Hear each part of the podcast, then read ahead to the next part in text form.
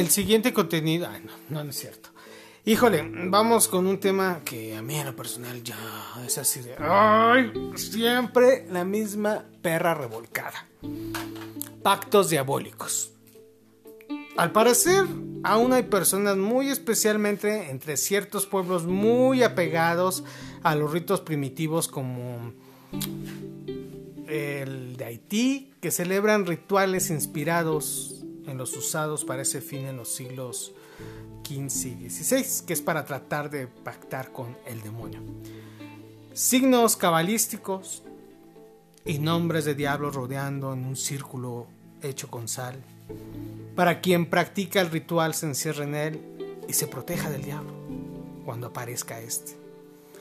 Dentro de ese círculo, velas, quemadores de plantas aromáticas, ofrendas y un cuchillo en manos del oficiante deben estar iluminados por una luna llena y ser posible en un cruce de caminos. Y también con una cabra negra, por favor. Y unos pollos negros. Y un gato negro. Tras ellos, si la invocación al diablo es la correcta, se espera que aparezca. Astaroth el demonio que protagonizó los tratados de magia negra en los siglos XIV al XVI y que tras el pacto ofrece a sus siervos protección y amparo a cambio de su alma, que de hecho según Julio Caro Baroja en su libro eh, Vidas Mágicas, Inquisición, el pacto solía estar provocado por un amor carnal, aunque podía haber otros móviles según él, que lo toma del escritor Martín del Río, el pacto con el diablo se realiza de tres formas distintas. Homenaje al demonio en forma corporal y ante testigos, pacto por escrito, en el que se establecen deberes y derechos, y el pacto usado de un intermediario, vicario del demonio. O sea que yo soy un vicario del demonio, damas y caballeros. No, no es cierto. Pero ¿qué tan cierto y qué tan posible es hacer un pacto con el demonio? Bueno, la mayor parte de la gente piensa que no es posible hacer pactos con el demonio especialmente porque muchos de ellos no creen en su existencia real. Pero son muchos los que afirman que están muy equivocados y que aún hoy en día hay quienes pactan conscientemente y voluntariamente con él, entregándole su alma a cambio de sus favores en esta vida. Ya en el siglo V, eh, este San Jerónimo escribía la historia de un joven que para obtener los favores de una mujer renunció a Cristo mediante el escrito que le exigió al mago a quien recurrió en ese trance. Un siglo más tarde, la leyenda de este Teófilo, que firmó un pacto con uno de los servidores del diablo, se extendió por toda Europa, pervivió en el recuerdo de la gente durante 10 siglos y narró admirablemente Gonzalo de Bercero los milagros de Nuestra Señora, con un final feliz, obviamente en la que la Virgen salva a Teófilo de la condenación eterna. Quienes aún hoy creen en la posibilidad de hacer un pacto advierten que la firma del pacto por quien sea vender su alma al diablo no implica, implica que el demonio se va a presentar ante él ni que vaya a obtener lo previsto en su pacto, ya que el demonio no tiene poder para darlo todo, aunque quisiera. Un demonólogo afirma haber conocido a dos personas que habían hecho un pacto con el demonio y en nada había mejorado materialmente su vida, al tiempo que asegura que quien ha hecho un pacto puede arrepentirse de él como de cualquier otro pecado contra Dios y deshacerlo pactado, aunque su propio convencimiento de lo contrario lo hace improbable, son dos afirmaciones que parecen contradecir la idea de que el pacto con el demonio suele tenerse. Que ahí entraríamos al mito de Fausto, que es el más famoso de los pactos por su presencia singular en la literatura, que también se llama como literatura fáustica, eh, que es basado en una leyenda alemana sobre un hombre sabio que pactó con el diablo a cambio de la juventud eterna. Aunque sobre esta leyenda se ha escrito autores tan importantes como este Lanau Heine, este Peer Ginn, Louis Paywells o Thomas Mann, por mencionar algunos, las dos obras más importantes son las del inglés Christopher Marlowe, que es eh, dramaturgo y poeta del siglo XVI, y la del alemán este Johann Wolfgang von Goethe, que es la que todos conocen poeta, novelista, dramaturgo y científico del siglo, eh, si no más me equivoco, 18 y principios del 19, más o menos, ahí picándole. Él da la expresión máxima del romanticismo alemán, y, puente entre el neoclasismo y el romanticismo. Según la leyenda previa a la obra de ambos escritores, eh, este Johannes Fausto que se llama a sí mismo Jorgenius Abellicus, Faustus Jr. fue contemporáneo y amigo de los alquimistas Cornelio Agripas y Teofrasto Paracelso, y desde muy joven pues obviamente se sintió atraído por la magia y especialmente fascinado por la figura de Simón el Mago, el padre de los gnósticos. Llevado a la admiración a Fausto, pues firmó el pacto perdón, a los narrados eh, por Marlon y Goethe Reniega de Dios, se declara enemigo de los hombres, cierra sus oídos a los clérigos y otras gentes de la iglesia, deja de visitar templos y declara su odio ante el matrimonio y cualquier otro tipo de ataduras. Ese pacto lo firmó con su sangre y lo dejó sobre su mesa de trabajo para que Satanás lo recogiese. Exigió en el pacto que Satanás se apareciera bajo forma humana, vestida de monje y con una capilla en la mano. Tras el pacto, Fausto adquirió un poder y sabiduría que asombró a sus contemporáneos y redactó numerosos escritos bibliográficos, ocultistas y mágicos, aunque pidió a su criado que destruyese toda su muerte cosa que éste hizo, pero su compromiso no lo obligó a guardar el secreto de cuánto sabía entre ello y el supuesto viaje a los infiernos que hizo en vida este Fausto acompañado de Belcebú. Al parecer los primeros pactos de Fausto fue firmado por un periodo de siete años, al final de los cuales firmó otro de por vida. La leyenda cuenta que tuvo una muerte horrible cuando contaba 50 años y que tras ella su mujer Elena y su hijo decidieron marchar a un país no civilizado y de ahí desaparecer de la vista de la gente y de la pinche iglesia. Pese a los esfuerzos del criado del Fausto, Wagner por detenerlos, ¿no? Obviamente. La leyenda de, Fausto fue la base para que Goethe llevara a cabo la creación de su obra dramática. Aunque es probable que si se sirviera del gran grimorio conocido ya en 1500 para documentarse, si él, la leyenda, Fausto no necesita de Mefistófeles para realizar sus evocaciones, hechizos y sortilegios variados, ¿no?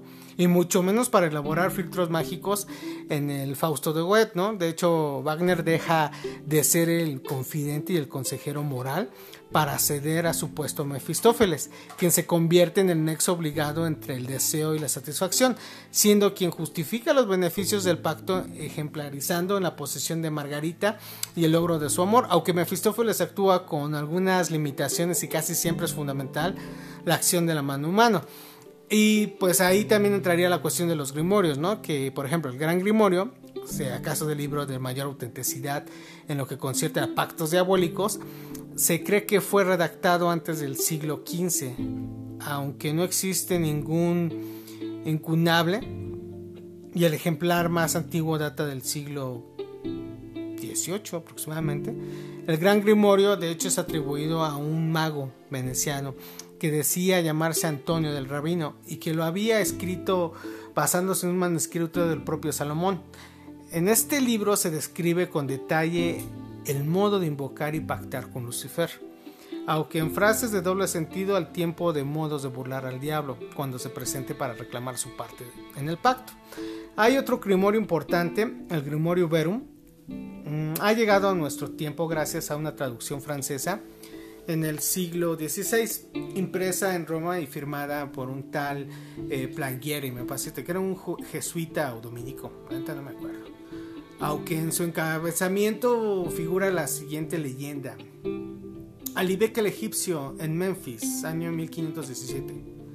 Muchos autores consideran que el Grimorio Verum es una redacción de alguno de los 42 libros de Hermes Trimegistro. El Grimorio Verum afirma que los tres principales demonios con los que se puede pactar son Lucifer, Belcebú y Astaroth, y detalla cómo han de confesarse los elementos y herramientas del ritual el pergamino virgen, las varas mágicas, el cuchillo, los sacrificios, la lanceta, etc.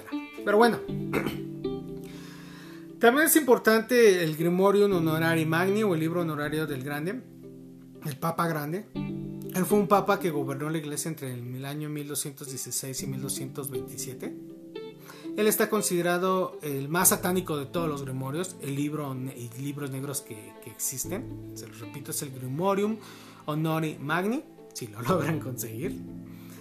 Eh, quizá porque es un libro en el que el sincretismo religioso pues, mezcla la tradición hebrea con las creencias cristianas y de hecho fue publicado por primera vez en Roma, en latín, en el año 1629 y se popularizó a partir de su traducción francesa en el año 1670. Mm, ¿Quién más sería importante? No sé, podría ser el libro de las maravillas del mundo y otros grimorios que son atribuidos a este Alberto Magno.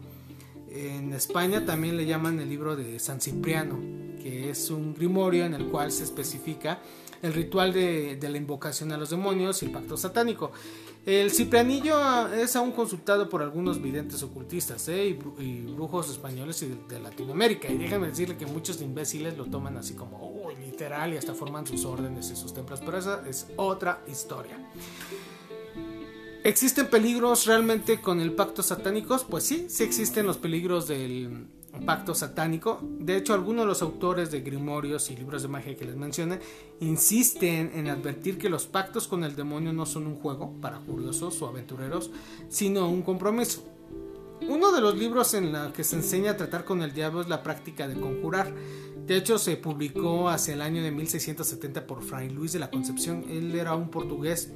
En 1599, él profesó que la religión, eso fue hasta por 1616 más o menos, eh, que en ese libro explicaban pues distintas formas de invocar a la fuerza de la naturaleza, espíritus y demonios, y se incluyen las preocupaciones que se debe de tomar. Advierte que no es fácil engañar a, Satanás, siendo más fácil que sea él quien se engaña, quien los invoca.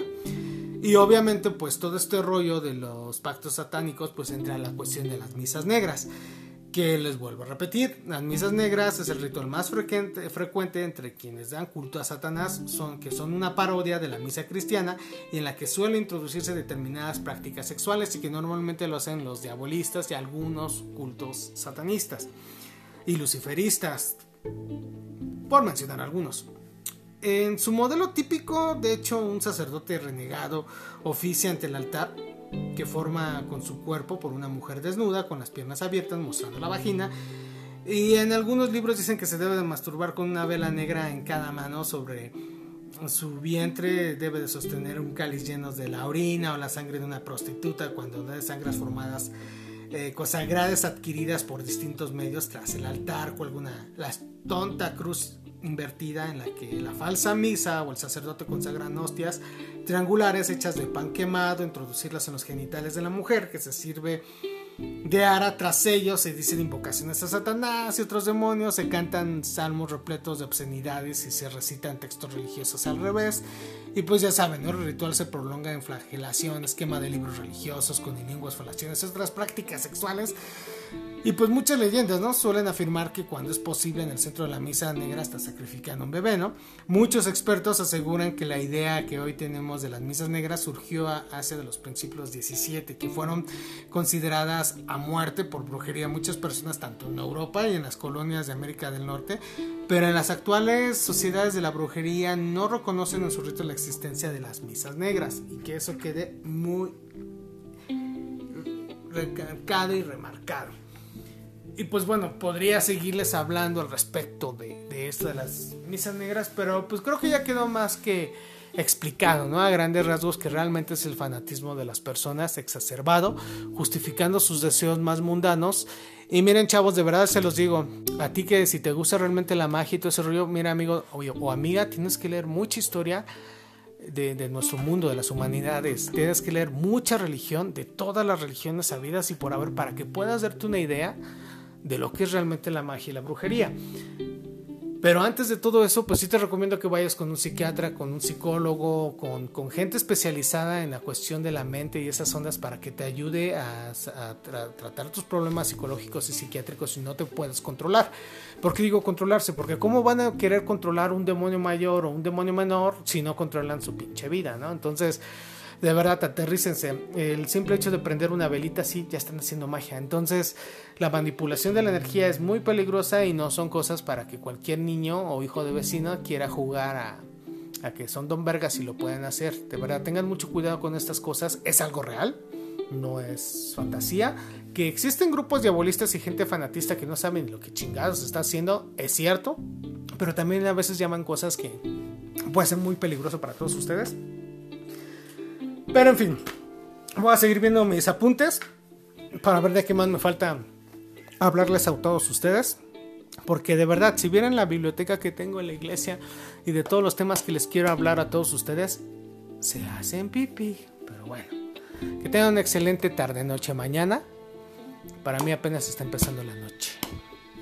Mi nombre es Elich Luna, recomienda mi podcast. Si tienes algún amiguito por ahí que se siente que lee el tarot, o que quiere ligar personas porque lee el tarot, o que se siente brujo y, o bruja y quiere tener favores sexuales por respecto de ellos, pero no sabe ni una pinga del tango. Dile que escuche este podcast. Quizás se le pueda abrir un poco su coeficiente intelectual y va a decir, ah, güey, pues creo que sí la estoy cagando, creo que tengo que leer esto y leer aquello, ¿no? Y como siempre le digo, ¿quieres saber de brujerías? Lee la obra de Hermes Trimegistro. Ya les dije cuántos libros son, eso los dejo de tarea. Que tengan una buena noche. Hasta luego, bye.